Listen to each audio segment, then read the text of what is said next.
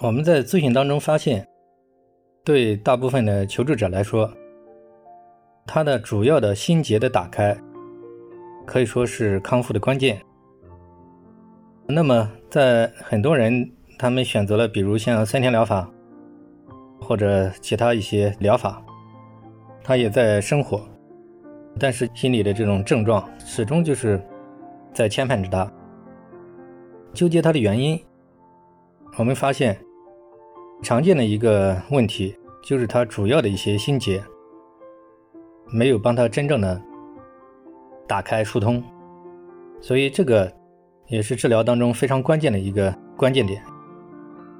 那么不管是各种心理障碍，他内心都有一定的这种症结，一些主要的心理的冲突。所以说，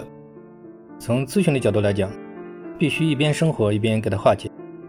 必须想办法化解他的主要的思想矛盾、思想冲突、思想症结。